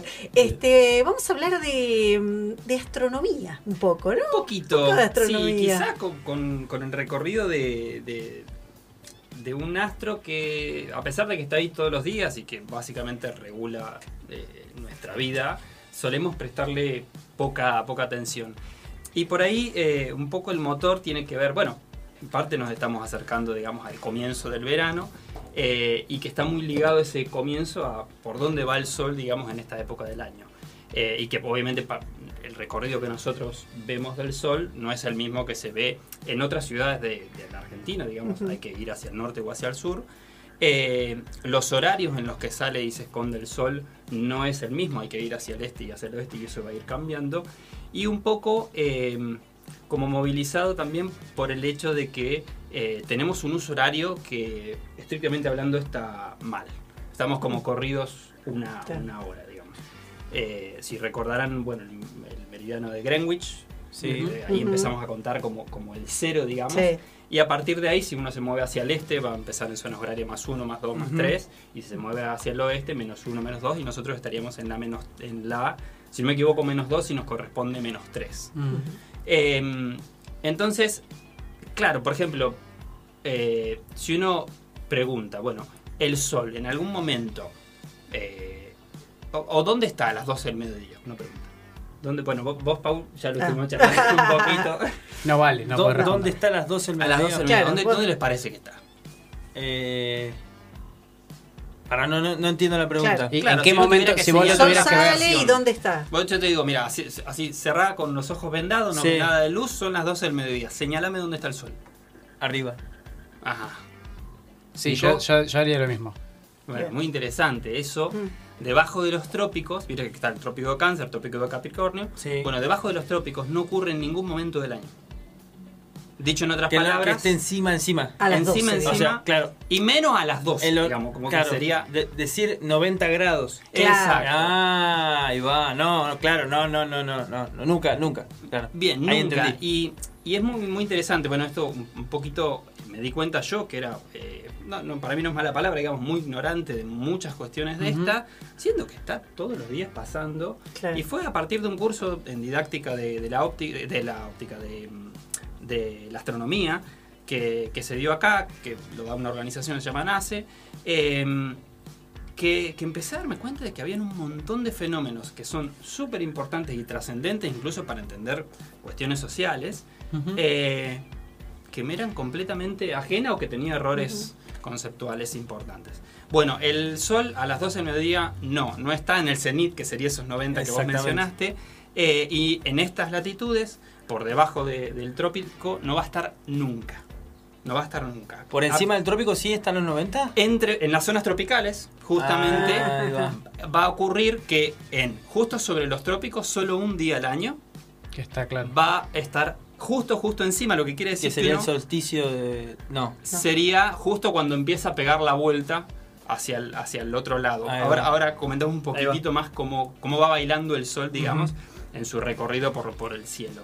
Em, y bueno, justamente en- eh, cuando uno está entre los trópicos y tiene el sol arriba, eso solamente ocurre una o dos veces, del a- o dos veces al año, dependiendo si está adentro Claro. o justo, justo sobre los trópicos, que sería como la latitud límite a partir de la cual se observa ese fenómeno. Si uno se va hacia el norte Claro. o hacia el sur, bueno, ahí ya no va a pasar nunca más.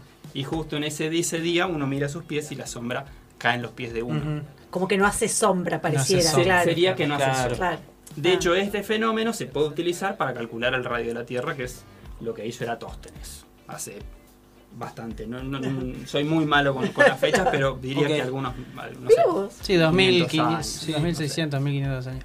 Eh, y, y en ese sentido, ha- hago una pregunta Sí. también de ignorante. Si, si, alguien, si algo pudiera leva- levitarme, ¿no? O sea, Sí. ¿yo daría sombra para abajo? Claro, Sería como, tal cual, como cuando te pones eh, abajo, Una justo luz. abajo de la luz. Claro. Tu sombra, o sea, no la vas a ver hacia los costados, sino que la vas a ver en tus pies. En Como tus pies. un puntito, Como por un puntito, decirlo, digamos. claro. Exacto. Ujú. Ok. Ujú. Eh, eso como, como, como uno de los errores, digamos, típicos que tienen que ver con esto. Con, y que quizás por no levantar, ta- no levantar tanto la cabeza.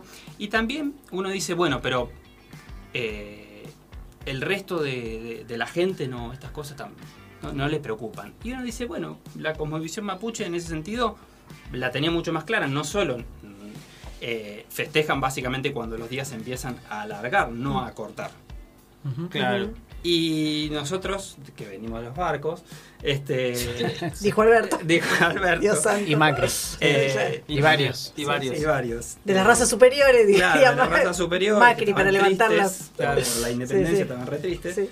Eh, pasaba que, eh, bueno, ellos vivían mucho más en, en armonía con esto, por producto de que los ciclos de la vida van a empezar a, cambiar a partir de que se alargan los días. Claro. ¿Y cuándo les parece que es ese, ese día?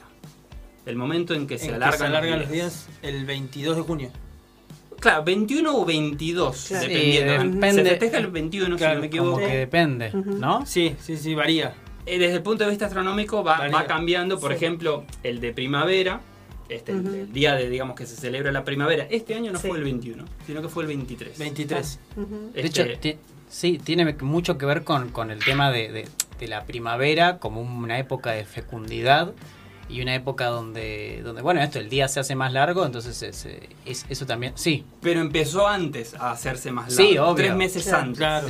Nosotros tenemos, pasa que, bueno, esto nos pasa por la cuestión de que justo pensamos en quién nos puso el calendario, ¿no? Pero eh, Y el ahora- hecho de que empiece el día más largo tiene que ver con ciclos naturales también de la cosecha, de la fecundidad, de, Ujú. de, de- de cuándo, mm, cuándo podés salir a- a- afuera. Porque Claro. acá porque estamos en una zona que relativamente, en este momento de, la historia, tiene días calurosos. Pero en otros momentos, cuando estás, eh, cuando hace frío, te tenés que guardar en la casa. Entonces, no vas a festejar demasiado.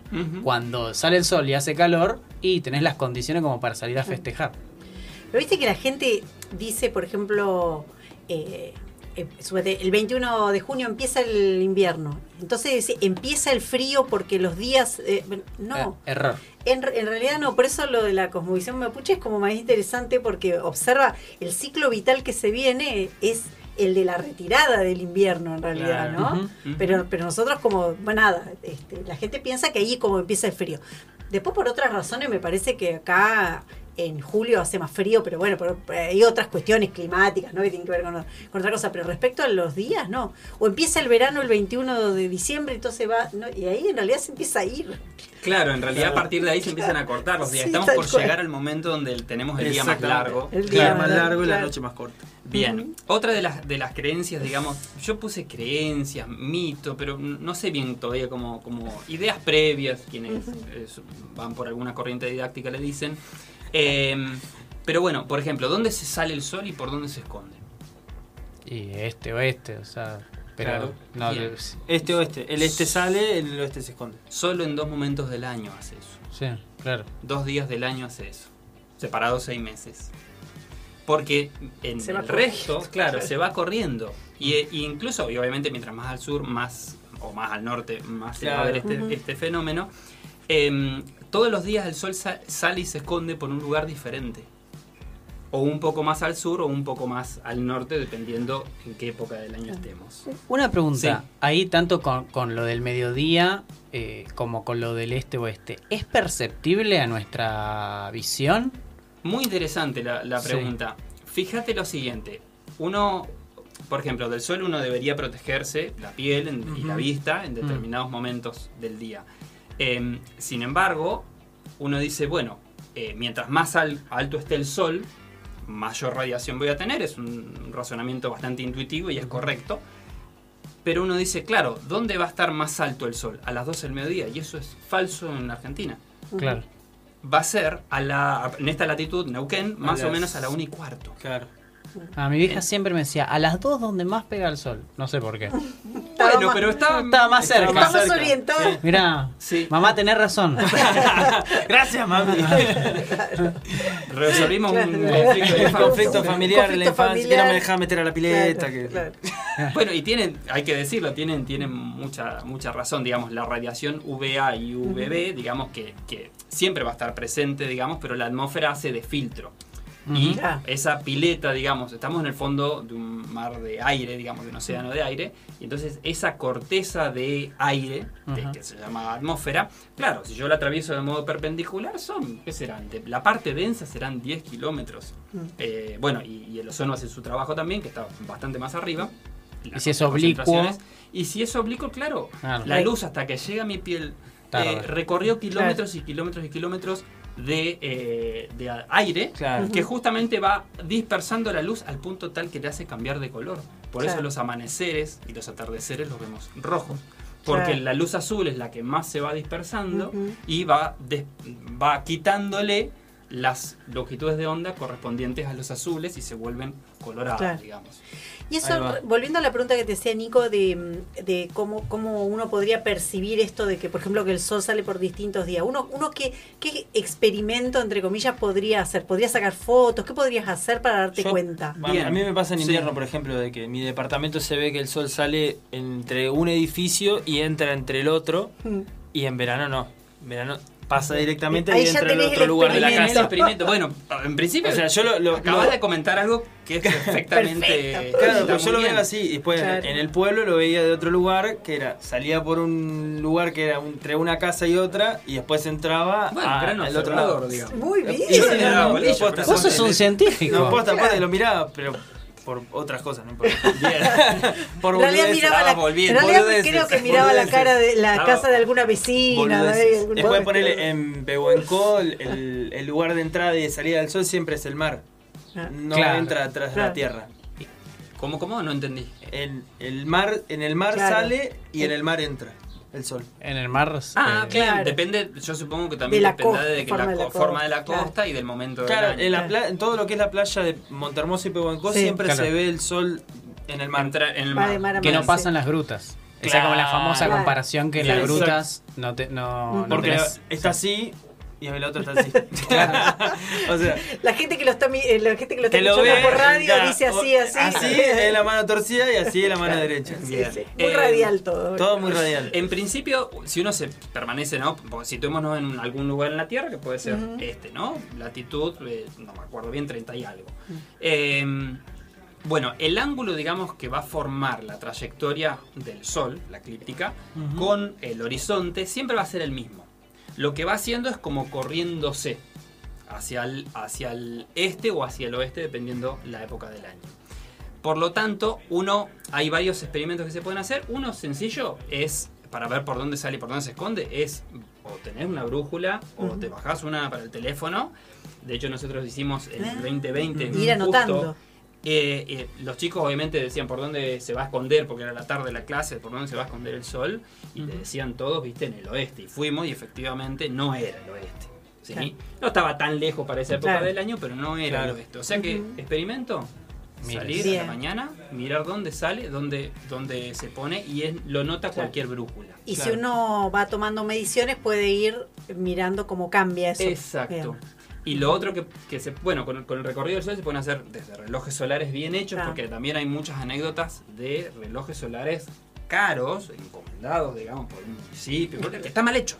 Claro. No, no contemplan el lugar El donde lugar donde se a hacer. Ah, claro, lo hicieron en otro lado. En otro lado, por ejemplo, Y un sí. reloj solar acá es completamente distinto. Al de No México. Completa, alguno que está sobre el Ecuador, que son eh, básicamente horizontales, la barbita Claro. que va haciendo Ah. sombra. Claro. Otro- Un día podemos hacer Claro. Me, a- me algo parece vinculado a- súper interesante mm, lo que contás por...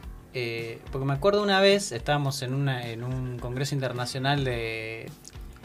Digamos de, de colonialidad, pero no era de colonialidad, era de filosofía de la liberación, pero de colonialidad, ¿no? De, de, de- Ujú. de- de construir palabra que no me gusta tanto, saben, aquí a quienes, eh, Agus y, y Pau, pero de construir lo, lo colonial. Y me acuerdo un profe de matemática y uno de física hicieron la pregunta de cómo hacer con la matemática y con la física, eh, nada, una propuesta pedagógica y, bueno, herramientas didácticas para, para- nada, eso, para proponer algo diferente. Y este tipo de cosas como, no digo la construcción de re- relojes solares porque, bueno, es la más primitivo, no, no, sino como esto de la cosmovisión mapuche, eh, o cosmovisiones diferentes, alternativas, digo, de, de México, de, digo, de lo azteca, lo maya, digo, tenían toda una manera de ver eh, y una astronomía súper refinada, no se me sale la palabra, pero ahí por, por ese lugar uno podría entrar también, ¿o no? Eh, a priori sí, la respuesta es que sí. Y de hecho, a ver, eh, que nosotros, digamos, hayamos adoptado, digamos, un- algunos rituales, digamos, son del hemisferio norte y tienen todo su derecho, digamos, de existir. El tema es que uno podría no dejar de festejarlos, sino agregar otro. Yo sé, Agregar. porque tan buena como excusa para Está bueno. Sí, sí, juntarse, total. este, mm, eso por un lado. En segundo lugar, hay experiencias. Bueno, eh, NACE es una organización internacional, digamos, sin fines de lucro. De hecho, su vicepresidenta es eh, argentina, es mendocina, eh, una astrónoma, em, donde se plantean, principalmente para, para primario, pero eh, para secundario son muy aplicables. Nosotros aplicamos algunas de esas propuestas en, en un instituto de formación docente, digamos, para futuros profes ingresantes. Em, y justamente con otra profe que es eh, básicamente, no, no recuerdo ahora bien en, en qué, en qué área está, este, pero que es de la formación general, digamos que se, que se le dice, justamente ap- aportó todas las otras interpretaciones, digamos, del solsticio de invierno. O sea, sí es posible y, y también pone en valor, digamos, un montón de conocimiento eh, de alguna manera o, o ocultado, que no se le da mucha importancia, y también pone de relevancia de que estamos con la cabeza muy gacha sin mirar, y me incluyo, digamos, en ese colectivo, sin mirar lo que está pasando. Claro. La bola Claro. de fuego pasa nuestra todos Claro, los días. todos los días. Tal cual, Bueno, tal cual. Y volviendo, perdón, para cerrar Sí. eso que me habías preguntado, bueno, lo de los experimentos, digamos, uno puede sacar una fotografía como en secuencia, si uno pudiera acceder a un trípode, y entonces podés ver el sol en diferentes ángulos y hasta medir el ángulo con el que pasa. Y por ejemplo, saber dónde estás parado, digamos, en qué latitud estás parado, solo midiendo ese ángulo. Ah. Con la sombra se puede medir el radio de la Tierra. De hecho, NACE tiene un proyecto, no miento, eh, se llama Proyecto Eratóstenes de otra institución, que te vincula, es como un Tinder astronómico. Te vincula con otras escuelas, Excelente concepto. me gusta, me gusta. te vincula con otras escuelas, casualmente uno lo busca eh, lejos, para que puedan medir la sombra de una varilla de un metro en diferentes posiciones. Y por ejemplo, eh, Beatriz, que es la, la vicepresidenta de, de NACE en Argentina, lo había hecho entre una escuela de Mendoza y una escuela en la base Marambio. Claro. Obviamente midieron ahí la sombra, qué sé yo, después charlaron de un- a- abstenerse. Abstenerse. Totalmente. Total. Pero bueno, también es un modo, digamos, de esto, de pensar que, que un modelo económico, que un modelo que puede explicar algo bastante complejo, como es la rotación de la Tierra alrededor del Sol, se puede abordar desde la escuela primaria y siempre desde, desde el punto de vista cuán económico es para explicar algo complejo. Claro. Y Tal obviamente uno que debería comprarlo, que es sencillo, un modelo digamos que necesita 17 parches para poder encajar los datos entre comillas experimentales, que acá es levantar la cabeza. Claro. Eh, Bueno, y capaz que no está lo correcto. No. Me impresiona eso que, que decís de, digamos, de, de- de cómo eh, algo que, que es tan cotidiano como esto de la salida del sol y todo eso pasa como, como inadvertido porque vamos como con la cabeza gacha Sí, haciendo yo otra cosa, ¿no? mucho en el pueblo con eso, más con las estrellas y con el sol, una banda. Porque como no hay contaminación lumínica a la noche, por ejemplo, Claro. las estrellas se ven zarpadísimas y jodíamos con la cámara, ponele, digamos, poníamos la cámara, le abríamos el obturador y dejábamos el obturador un montón de tiempo Claro. y veíamos el recorrido de las estrellas. Bueno, lo único que tenés que encontrar es otro Tinder, pero de, de eso, más Claro. de estrellas, digamos. ¿Por qué? Porque También vos vas podés a va, observar... Vos vos no justo en este creo, Agu, no sé cómo está el estado de tu relación, pero me parece que no podés, pero podés también bueno invitar a ¿eh? alguien, eh, bajarte Para- Tinder y invitar a alguien a ver A las ver, estrellas, sí, ¿no? sí. Claro, podría ser, también. digamos. Ah. ¿Por qué no? Sí. Y- Es rara la palabra igual, invitar a alguien a ver las estrellas. ¿Qué sé yo? Y es ambicioso, por lo menos. Vos te lo decías así, es ambicioso. Es después tenés que estar ambicioso, claro. Sí. Pero está preparado. Él está preparado. Es muy polisémica Pero bueno, esa claro. chicos. Bueno, Claro. pero vos agarrás y decís, no, que, que- que no te trajiste tu telescopio. Y listo. Peor. Peor, bueno, bueno, loco, pero no se puede. No se puede hablar de Esta Con lo, que, radio- con lo que tiene a mano te pega, calculo. o sea, Claro, sí. Yo queriendo ser que vos- romántico. que vos proponías justamente son como una demostración muy sencilla de que la Tierra es redonda. Porque si vos haces esa observación abajo, las estrellas van a girar en sentido horario, abajo, perdón, ¿no? Muy... Sí, sí, sí. Sí. Habla muy eurocéntrico, no sé cómo es. Sí. Eh, y si lo haces en el norte, van a girar en sentido Claro. antihorario. Entonces ahí uno le dice, vení terraplanista, Claro, explícame esto. toma. A ver cómo, Saca medio. Sí, sí. Ah, sacá el medio. Mirando, Sí. la- mirando las, las estrellas a- eh, al revés. Y mm, habíamos hablado, eh, me habías contado hoy algo, eh, que estuviste y nosotros estuvimos charlando sobre esto. Algunas cuestiones sobre las duraciones de, habíamos hablado de los del día, porque es, es que uno dice, bueno, ¿cuánto dura? ¿Cuántas eh, horas tiene un día? O sea, Claro, el día total, pero el día de luz, De- claro, el claro, día de- depende. claro. Bueno, lo del mediodía literalmente debería ser la mitad Claro. de que Claro. sale el sol hasta que se esconde. Eso requiere una pequeña corrección porque la, la luz curva Mm. la- lo- los rayos del sol, entonces Claro. siempre uno va a tener luz. Incluso cuando uno ve el sol al atardecer y Ujú. amanecer, el sol no está ahí, sino que está, Claro. ya, ya está escondido. Uh, esa Sí. fue Es- una charla que tuvimos con estos dos delirantes de mierda. Cuando pasó lo del telescopio, la foto esa del telescopio que sacó una foto de no sé cuántos millones Pero de está años. viendo el Ah. pasado. Claro. Eh, claro, que estaba viendo el pasado y me lo explicaron ellos y yo estaba como, ¿viste el ¿Cómo meme? sería? Claro, el El meme, meme, que está- de los cálculos. Historiador. Sí, sí, sí, historiador. No entendiendo el pasado. Es el pasado. Pero llego, mirás Dale, lejos, boludo, pero para- era- eran a- cálculos físicos. en el en tiempo, el tiempo. claro. Pero- Y después, y el después cuando ya me explotó el cerebro, cuando entendí lo del rayo de luz, que, que es- ¿Qué tal? bueno, Ahí. ahí Bien, eh, el sol Bueno, no está si en el vos- lugar. ¿cómo? El sol nunca está en el lugar que nosotros queremos que Y esté. no. Sobre todo, o sea, no. en principio siempre vas a tener errores de medición Sí. por diferentes factores. Pero además, eh, justo lo que mencionaba, justo al atardecer y a la- al, al amanecer, cuando vos apenas ves que sale, el sol no está ahí. Todavía no está o ya se fue. Dependiendo si es amanecer o Claro. atardecer. Y eh, bueno, eh, si uno está en el Ecuador, todos los días te van a durar 12 horas. Por eso el paso de las estaciones es como que eh, Ah, es como que no está. Eso no quiere decir que el sol recorra siempre el, el cielo del mismo modo. Mm. De hecho, lo va haciendo, digamos, como tirado hacia el norte o tirado hacia el sur y justamente hay un momento donde pasa por el cenit.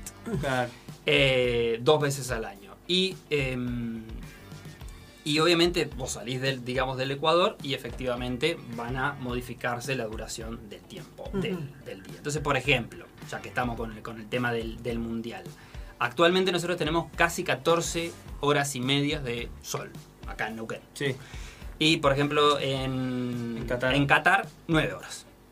claro. Están en el hemisferio Sí. norte, están cerquita, digamos, de- del trópico del norte, que nunca me acuerdo si es el de Cáncer o el de Capricornio. El de cáncer. Ah, esa no me la noté. Eh, y, y eso, ¿no? Como que ellos a las 5.54, o sea, a las 6 de la mañana les sale el sol. Eh, y, si- y sin embargo, nosotros tenemos 14 horas y sale a las 6 acá. Digo, decir, ¿qué es lo que está? claro. Mm. Y me preguntabas qué, qué efectos puede tener. Sí. Si, algunos son visibles de estas cosas, digamos. Esto de que salga a las 6 de la mañana es porque nuestro reloj, recordemos, está mal, digamos. En realidad debería salir, o sea, nosotros deberíamos como adelantarnos una horita. Claro. Claro. Eh, entonces, a lo que voy es a lo siguiente. ¿Qué efectos puede tener esto sobre el día? Los círculos, eh, los ciclos circadianos, digamos. Sí. Yo de esto no entiendo, habría que le- invitarlo a un día a Al Golombek. Golombek. Pero bueno, básicamente uno, por más que lo perciba o no lo perciba, vivimos en un horario que está una hora y algo desfasada con dónde Claro. está el sol. Y eso trae Eso pasa con el famoso jet lag, ¿no? Claro, tal cual. Ahí Claro, como que nosotros vivimos en un permanente jet lag, digamos, Sí. una cosa así. Porque en realidad el, Eso explicaría muchos problemas explicaría macroeconómicos. La mayoría de los de los de las cuestiones El biológicas dólar. se sincronizan y funcionan, sobre todo la, la producción de hormonas, todo eso, con la luz solar, la exposición a la luz solar. Entonces estar Ah. corridos o la gente que trabaja de, de- de noche y duerme de día, la gente que viaja y, y viaja y este, a otras latitudes y eso eh, queda defa- desfasado y se te desacomoda orgánicamente el ¿Puedo, cuerpo. puedo tirar una hipótesis eh, completamente random? Yo no La- tengo autoridad, no sé. No, La menstruación, la luna. No- ¿Eso no puede también tener que ver? Vamos a un corte y volvemos. Es, es una... Eh, la No, no luna sé. rige la aparición de todos los mamíferos. Entonces, la- Claro. este, hay más partos cuando en determinados momentos ciclos de la luna. digamos, Claro, ¿no? pues, sí. Pero no sé si la menstruación, ahí no sé. Ah, no, pero no, hay una correlación entre el- la salida de la luna y las- los ciclos menstruales. ¿O es- Eh. eso es eh, pseudocientífico? Yo no, inchequeable, no, sé, no sé, Inchequeable, habría que chequear. que habría chequear. No, no, yo, entiendo idea. que, que- Sí, la aparición, Yo- la acá aparición de la los aparición mamíferos sí. sí. La aparición, sí. eso lo sabía Incluso por te lo campo. dicen la- las enfermeras en la actualidad y, Ajá. y- y además se preparan los hospitales. No me acuerdo qué luna, pero ponele, hay luna llena, Sí. hoy nacen un montón de bebés y empiezan a caer en- en- embarazadas a parir. A parir. Sí. O sea, que es una Lluvia cosa de que... embarazadas. o, o sea que igual en, en principio habría una relación entre la luna y ciclos de nacimiento. O sea que cual. tan mal no estuve, No, digamos. está bien, está bien. Capaz que no estoy nada mal. Lo que digo es, estos corrimientos que son astronómicos, eh, casi imperceptibles, eh, bueno, esto, para mí mi hipótesis es que Gollum se tiene que juntar con Kisilov y un grupo económico porque claramente el desfasaje que hay astronómico es la hipótesis central para renegociar la deuda ex- externa. Y capaz que sí. Puede Se lo ser. tiramos, se lo tiramos. Puede ser. O sea, el jet lag mental que tenemos, por eso tenemos Y así le inflación. dan otro, le dan otro Ig Nobel. Llegamos, llegamos tarde. ¿Se acuerdan que contamos que- damos todo el tiempo llegando tarde. Y sí. No Sí. paramos, por eso nuestra impuntualidad, ven, se explican un montón de cosas. Sí, sí, sí. Este, ¿Se acuerdan que contamos que le dieron el Ig Nobel a, Sí. a Golombek por este, eh, Bueno, escribamos nosotros la tesis a ver si lo Claro. ganamos. Claro, sí, por lo menos el Ig Nobel, no sé si el Nobel, Por pero eso el Ig sí, sí, Nobel, sí, el Ig Nobel. sí, sí. El Ig Nobel lo podemos ganar tranquilamente. Se le da Viagra a las sarlatitas para curarles el jet lag, nosotros podemos hacer otra cosa. Tranquilamente. Sí. Tranquilamente. No veo por qué no. No veo Así por qué que no. Bueno. Bueno, Nico, este, muchas gracias por, por este, venir. Eh, ¿a, qué, ¿A qué hora te... eh, Para, dejemos una re- recomendación para la gente. Sí. ¿A qué hora no nos tenemos que poner al sol para estas latitudes? Bien, las recomendaciones, digamos, de los dermatólogos en estas latitudes no están mal, están Mm. bien. De hecho, te, te- me lo había anotado por acá porque la verdad es que no lo tenía muy en cuenta. Si no me equivoco, te lo piden entre las 10 y las 16. Sí. Y la mitad de eso no son las 12, casualmente es la Ah. 1. Ah, bien, bien. Entonces, eh, las recomendaciones, digamos, de los dermatólogos no están mal. Bien. De hecho, me puse a ver qué recomendaban los dermatólogos en España. Entonces yo decía, che, es parecido, porque decía entre las 10 y las 15. Y miro dónde estaba y ellos también están Está corridos. más o menos. Claro. Ese que Entonces me fui a México. Claro. Y, ¿Me entendés? Entonces como que buscaba, entonces vi que en Bien. principio están bien las recomendaciones. Ajá, bien, bien, bien, bien. Nada más que el mediodía no es. eh, tú- eh, la mamá de Nico tiene razón. el- estamos más cerca Más de las cerca de dos de las las. Claro, a la una y cuarto está peor que a las 12. Claro, El en principio había que evitar. Claro. Uno dice, bueno, me, me pongo protector. Estrictamente hablando, eh, uno no debería exponerse al sol. Pero bueno, a ver, decirle que no se exponga, exponga al sol, qué sé yo, un, un tipo que estaba trabajando una, una mina, una No. obra. Claro. Total. No, tal Y cual. Tal cual entonces, bueno, manga larga, más que protector. Voy a googlear si los dermatólogos estudian astronomía. O no. Eh, bueno. Bueno, Astronomía 1. incorporado, si no, no estaría ese horario. Claro, debe haber algún ajuste ahí porque sí, sí, sí, sí, sí. Así que bueno. Interdisciplinaridad. Gracias por, por este desasnarnos y bueno, y, y te esperamos de visita para hablar de alguna otra cosa. Ningún, problema. sí, Quedaron tenemos- ahí sol de noche, el invierno Sí. polar, hay varias cositas. Ay, Uy, sí, eso iba a preguntar sí. yo. Bueno, no importa, lo dejamos para la próxima. Sí, sí, sí. la- Eh. las, ¿Cómo se llama? Eh, las luces esas que se ven en el. Ah, No, la aurora boreal. Sí. Eso es otro Oh, fenómeno y es ese sí es cosa. terrestre, bien Sí. terrestre. Ok. En el otro, o sea, lo que estaríamos pensando ahora es cómo se ve el cielo desde la Tierra y estamos re lejos del Sol. En cambio, la aurora boreal, no, esa está cerquita, Está- entre comillas, ¿no? Eh, cerquita. Está sobre la Tierra. Ah, Bueno, sí, sí, tienes ah, que ir a. Alaska. de 13.000 todo. metros. Bueno, claro. Sí, está cerquita. Sí, al toque. Sí, sí, sí, cerquita. Y en Así términos bueno. astronómicos, Es cerca. acá a la vuelta. Es acá a la vuelta.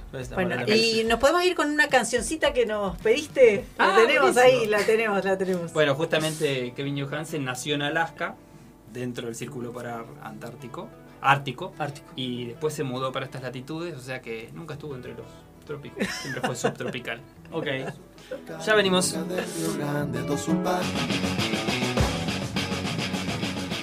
Bien, venimos con el bloque de rápido de Noticias. noticias. Noticias. Noticias. Noticias. Rapidísimo, dale, Ya, dale, dale, noticias metele. rápido. Bien, eh, el Rolo se juntó con el PRO, va a ser una alianza próximamente a salir, eh, ya está rodando en los medios, la- lo que sería la Unión Cívica Radical en Neuquén, representada por Nuevo Compromiso Neuquino, el ex partido de Horacio Quiroga, que ahora representa a su hija, Ayelen Quiroga, eh, junto con Marcelo Bermúdez van a hacer una alianza para pelear lo que va a ser la próxima elección provincial.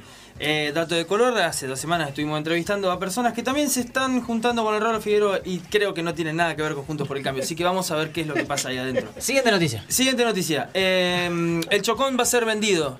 ¿Cómo va a ser vendido? Sí, el Chocón va a ser vendido, señoras y señores. Siguiente noticia. Eh, siguiente noticia. El Eh, agua, el, la- el agua, la no, la muralla. represa, la represa, la administración de la represa Ah, va a la ser vendida. ¿Por qué? Porque la empresa se quebró. La empresa Enel italiana. No la represa, la empresa se quebró. Este, tenemos un quilombo. Sí, bien. La, la empresa de la represa se quebró. Sí. Eh, la que maneja el Chocón. Se quebró. Eh, una empresa italiana se llama Enel, que mm, en Argentina representa em, eh, Edersa. Edersa. Em, bueno, se quebró, está en, en venta de, de activos, salió hoy a la mañana. Eh, así que bueno, va a empezar un- una gran disputa entre las productoras de energía de Argentina. O sea que no se Eh, vendió todavía. No, pero salió, salió a, ¿Cómo, juntaron a- unos a mangos? junta de acreedores. Así que una mm, sí, sí, se son el 80% de la firma, así que es mucha cantidad de plata. Eh, bueno, por otro lado, vamos con... eh, mm, perdón, salió la venta de Desur, que está dentro de las concesiones que tiene Desur, Ajá. eh, el Chocón. Eh, una de las cosas importantes, noticia de la semana, el día martes eh, eh, falleció, el día martes no, el día domingo de la semana pasada falleció Eve de Bonafini, Eh, Bonafini. Eh, eh, ex titular de Madres de Plaza de Mayo, que el día de hoy en la Cámara de Diputados eh, se hacía un homenaje a, a- a Eve. El que dio la nota, como siempre, va a ser eh, José Luis Espert, que básicamente tuvo declaraciones muy fuertes y eh, con respecto a, a Eve y mm, la cruzaron por todos lados, tanto por derecha como por izquierda. Eh, izquierda me refiero a- al frente de izquierda, derecha no sé a qué decirle porque el frente de todos es bastante raro. Eh, y junto por el cambio también es bastante raro porque no sabe si está con expert o qué, a- para dónde patea. Así que mm, un cruce bastante interesante por la disputa ¿no? del reconocimiento a, a Eve de Bonafini en estos últimos días, que también está muy presente en Twitter. Eh, volviendo a Twitter. Bien, y en la última noticia que nos vamos a, a otro lugar del mundo, nos vamos a otras latitudes, que traigo un dato de color. En la última semana se dieron siete atentados en Estados Unidos con gente con armas, matando a más de dos personas. Ay, pero como estamos viendo el mundial no nos enteramos. Sí. Eh, el último atentado fue en un Walmart que el gerente salió con armas y mató a seis personas y a... y- ¿El gerente? El gerente. Eh, Eso pasa cuando la gente eh, sí. aprieta las paltas, ¿viste? Entonces, eh, sí. a mí me violenta. Yo quiero decir, a mí me violenta Es cuando la gente agarra y dice, a ver si esta palta está si madura, fra, fra. Estúpido, después está negra la estamos- palta. Está, está llegando a un, a un total de, dos- de 609 ataques eh, armados en, ¿En el lo que año? va del año. En Estados Unidos, el récord es de 690 igual, que fue el año pasado. Todavía no lo puede romper, va, va en camino. Mm. Vamos, vamos. Eh, tiene, tiene tiempo todavía como para Sí. pasarlo. No sé. Eh, las cifras son, ya les digo, en 2000... eh, uy, para que me Qué perdí. tema ese, ¿no? Sí, Sí, ¿qué la más? verdad que es... es El uso de armas indiscriminado así y, te- y- y de una facilidad. Una Yo- locura. Sí. Una locura absoluta. Eh, fueron aumentando desde. Además 2000 es indigno el uso de armas. Eh, perdón, voy a citar al Quijote, pero el Quijote cuando discute con, con Sancho el tema del uso de armas de fuego, pues ya se usaban en su época armas de fuego, dice, es como de cobarde eso de disparar. A lo sumo te agarras a trompadas, me parece más, más digno. Eh, el ritmo de los tiroteos masivos en 2022 es parte de un repunte de tres años que comenzó en el 2020. Entre 2019 y 2020, el número total de tiroteos masivos en todo el año aumentó de 417 a 610. Post pandemia, ¿no? Exactamente. Digo yo, no. Exactamente. La gente, la gente en los Estados Unidos eh, está sufriendo unas consecuencias post pandemia muy fuertes, muy fuertes, con ataques eh, de, de- de distinta índole, sea en redes sociales, sea eh, personalmente. Vemos ataques de este tipo en las escuelas, universidades. O sea, es un tema muy, muy, muy, muy grave, muy eh, Y en este- llamativo. Y en este caso, perdona, ¿algún tipo de sesgo supremacista o ya es una cosa así que... El de Walmart no, Ah, bueno, listo, está bien. Walmart Ya me no, contestaste. Pero estoy diciendo que la última semana sí. eh, Ah. Dejó, eh, perdón, a ver, la masacre de Walmart no tiene nada que ver con algo de esos. Yo creo que tiene que ver con una pasada de vuelta del gerente. y Pero hace tres días Yo le pagaba, eh, yo le pagaban las horas extras. se mataron cinco personas eh, en un tiroteo en un club nocturno eh, LGBTIQ en Ah. Colorado. Eh, y hace y dentro de ese recorrido en la semana fue en una universidad donde las personas que se, que se murieron fueron personas de color. Ok. Eh, así que sí, Sí. sí, sí, sí, tienen... Hay de todo. Hay de todo, hay de todo. sí, sí, así sí. que bueno, eh, esas son las noticias que seleccioné como para esta semana. Bien. Me voy con eso. Y no quiero hablar ni, ni del mundial. qué? Nada. Ni nada. ¿De qué? Eh, solamente voy a decir que Brasil jugó, ganó 2 a 0. Mañana juega Gales-Irán. Eh, Qatar-Senegal. Países Bajos-Ecuador. A las 13 horas, partidazo. Países Bajos-Ecuador. Y Ese hay que ver. el último, 16 horas, Inglaterra-Estados Unidos, que también va a ser muy interesante. Así que recomiendo mañana ver eh, la televisión pública. Bien. Gente, un placer que nos hayas compartido Gracias, toda gracias, esa chicos. datita muy buena sobre el sol.